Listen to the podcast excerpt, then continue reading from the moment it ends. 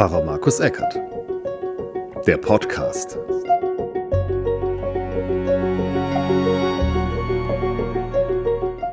Hallo und herzlich willkommen zu Pfarrer Markus Eckert, der Podcast.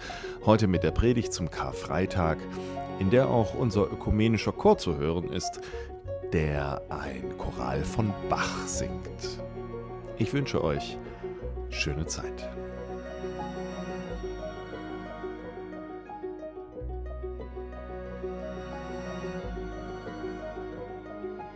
Vielleicht muss man ja an Karfreitag von Versöhnung reden. Aber geht denn überhaupt Versöhnung, wenn die Welt so zerrissen ist? Krieg, Klimadesaster oder Pandemie? Muss ich noch mehr sagen? Vielleicht das Persönliche, der Liebeskummer, die Geldsorgen, die Erfahrung, dass man abgelehnt wird oder dass man auch einfach nicht mehr kann. Es zerreißt uns alles. Wir wollen ja, aber wir können nicht mehr. Und so stehen wir ohnmächtig da. Und? Und hören noch einmal miteinander die Geschichte der Niederlage Jesu. Einmal, weil heute einfach der Tag dafür ist, aber auch, weil wir uns doch erhoffen, dass wir in dieser Geschichte etwas finden, was uns dennoch tröstet. Dass wir etwas darin finden, was wirklich mit Versöhnung zu tun hat. Ich lese uns aus dem Lukasevangelium.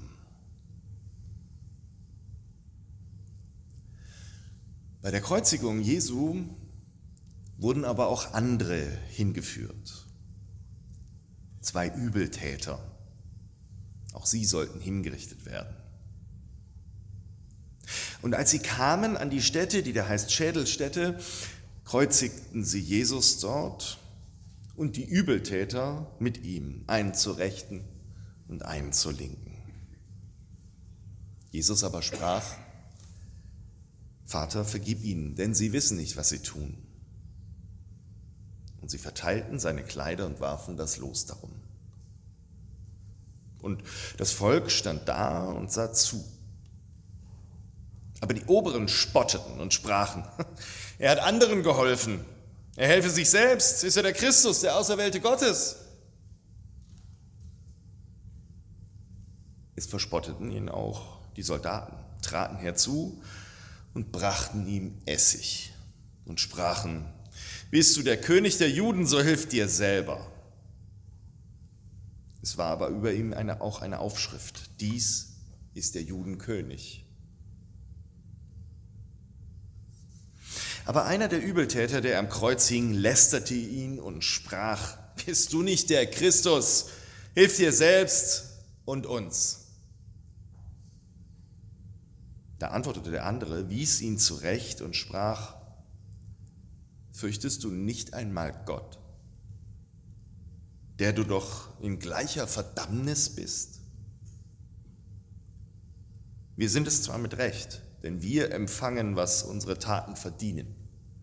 Dieser aber hat nichts Unrechtes getan. Und er sprach, Jesus, gedenke an mich, wenn du in dein Reich kommst. Und Jesus sprach zu ihm, wahrlich, ich sage dir, heute wirst du mit mir im Paradies sein. Und es war schon um die sechste Stunde und es kam eine Finsternis über das ganze Land bis zur neunten Stunde. Und die Sonne verlor ihren Schein und der Vorhang des Tempels riss mitten ins Zwei. Und Jesus rief laut, Vater, ich befehle meinen Geist in deine Hände. Und als er das gesagt hatte, verschied er. Als aber der Hauptmann sah, was da geschah, pries er Gott und sprach, fürwahr, dieser Mensch ist ein Gerechter gewesen. Und als alles Volk, das dabei war und zuschaute, sah, was da geschah, schlugen sie sich als Zeichen der Buße an ihre Brust und kehrten wieder um. Standen aber alle seine Bekannten von ferne, auch die Frauen, die ihm aus Galiläa nachgefolgt waren, und sahen das alles.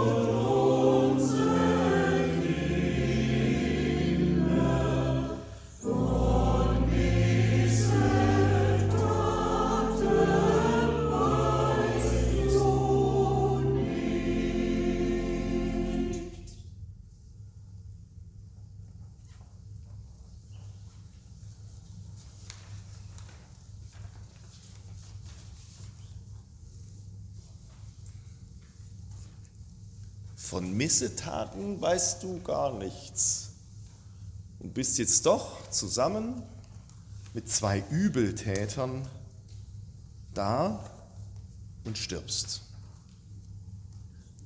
Ein Gespräch entsteht im Angesicht des Todes, ja. Wenn man keine Zeit mehr hat, dann wird wahrscheinlich so manches klar. Es gibt keine Zeit mehr für Ausreden. Und da sind sie also, ein unverständiger, ja frecher Übeltäter auf der einen und ein reuiger auf der anderen Seite. Und ja, vielleicht kommen in dieser Extremsituation dann eben die Charakterzüge auch voll zur Geltung.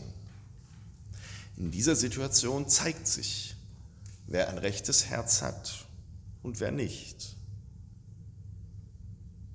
Wobei Heutzutage sind die Herzen ja verschoben. Und der Zyniker bejubelt den frechen Übeltäter als geradlinig und den Reuigen, der wird als Heuchler beschimpft. Ich weiß nicht, ob das schon immer so war. Klar ist aber, so klar wie nackter Beton, es waren Übeltäter oder wer den alten Ausdruck noch kennt, die Schächer.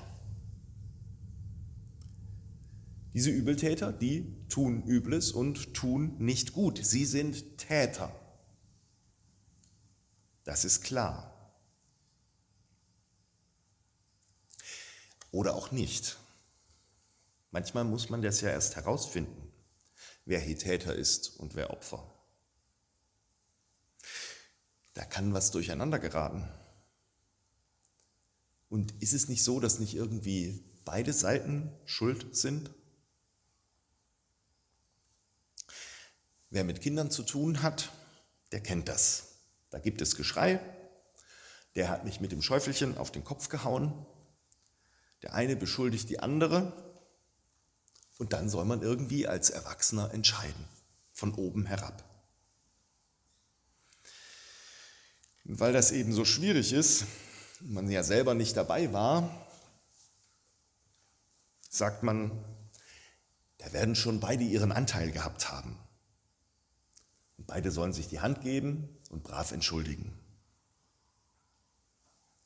Eine Lösung, die irgendwie salomonisch sehr ausgewogen klingt. Sollte aber der Täter dem Opfer wirklich aus reiner Boshaftigkeit die Schaufel über den Kopf gezogen haben, dann lernt das Opfer, es nützt überhaupt nichts, wenn ich zu einem Erwachsenen gehe und das sozusagen anzeige. Und die Täterin lernt, ich komme locker mit meinen Übeltaten davon. Einmal Hand geben, das tut eigentlich gar nicht weh. Und der Erzieher denkt, so, das hat sich jetzt für mich am schnellsten so erledigt.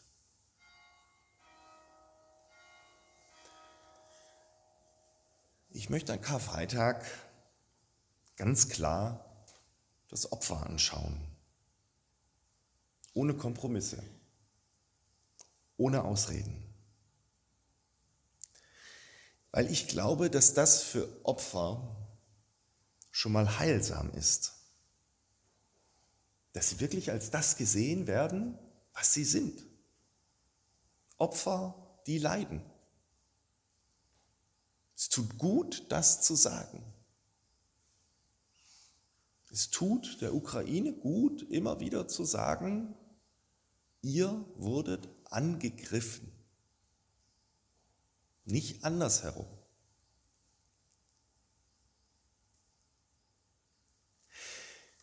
Es gibt aber einen ganz entscheidenden Unterschied zwischen der Geschichte von Jesus und der Geschichte mit den Kindern und dem Erzieher.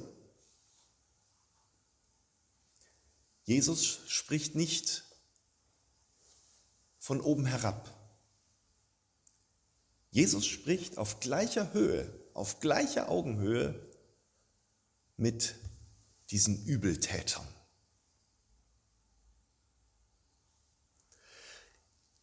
Ich war mal Vikar in der Gemeinde Öffingen, äh, Quatsch, Könken. Da gibt es so eine Kreuzigungsgruppe in einer mittelalterlichen Kirche. Also Jesus mit den Schächern. Und es ist so, dass Jesus 20 Zentimeter, das Kreuz von Jesus 20 Zentimeter höher ist als das der Schächer. Das hat einen Pfarrer in den 70er Jahren so dermaßen geärgert irgendwann, dass er Jesus einfach abgesägt hat. Seitdem ist Jesus wirklich auf gleicher Augenhöhe mit den Schächern. Im Angesicht des Todes ist er da auf gleicher Ö äh, Augenhöhe und er bringt Gott ins Spiel. Ja, der eine Schächer selbst bringt ja Gott ins Spiel. Er sagt da ja, ähm, fürchtest du nicht einmal Gott, der du doch in gleicher Verdammnis bist? In gleicher Verdammnis wie Gott?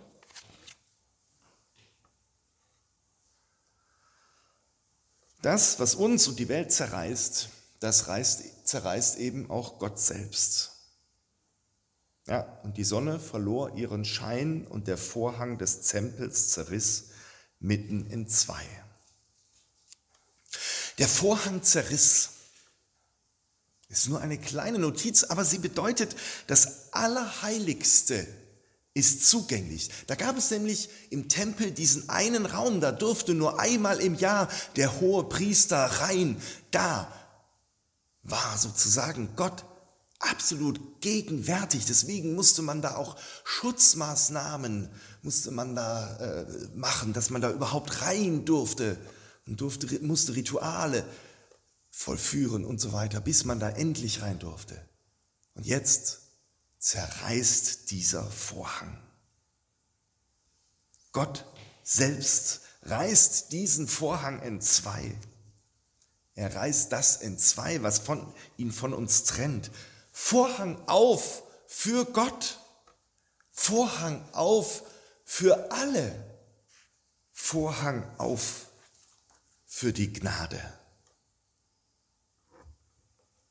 dann sagt Jesus, oder Schon vorher sagt er es, wahrlich, ich sage dir, heute wirst du mit mir im Paradies sein.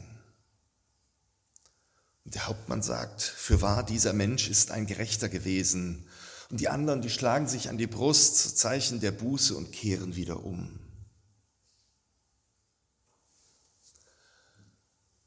Was brauchst du? Was brauchen Sie? Dass Sie endlich gesehen werden als ein Opfer, das leidet? Oder brauchen Sie es, brauchst du es, dass du als Täter endlich angesprochen wirst, damit du umkehren kannst? Auf der Bühne Gottes, im Paradies, so stelle ich mir vor, steht alles klar und deutlich da. Und natürlich ist da auch alles, was mich und dich zerreißt. Die Unsicherheit darüber, ob ich okay bin, so wie ich bin. Die Verzweiflung darüber, dass ich nicht geliebt bin. Der tägliche Kampf, es irgendwie allen recht machen zu wollen, der einen zerreißt. Alles das steht da, weil Gott sich selbst daran zerreißt. Und Jesus ruft, Vater, ich befehle meinen Geist in deine Hände.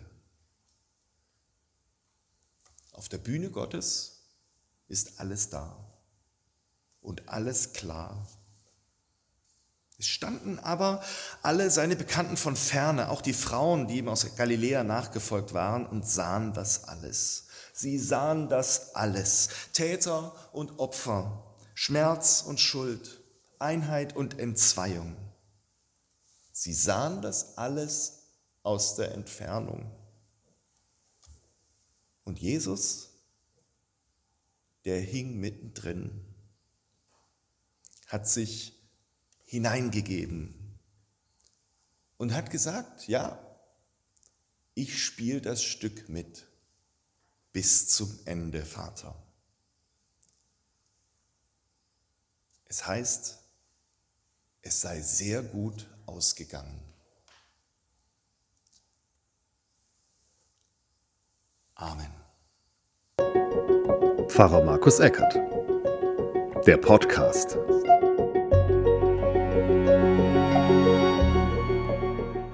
Eine Produktion von Markus Eckert mit Musik von Scott Buckley. www.scottbuckley.com.au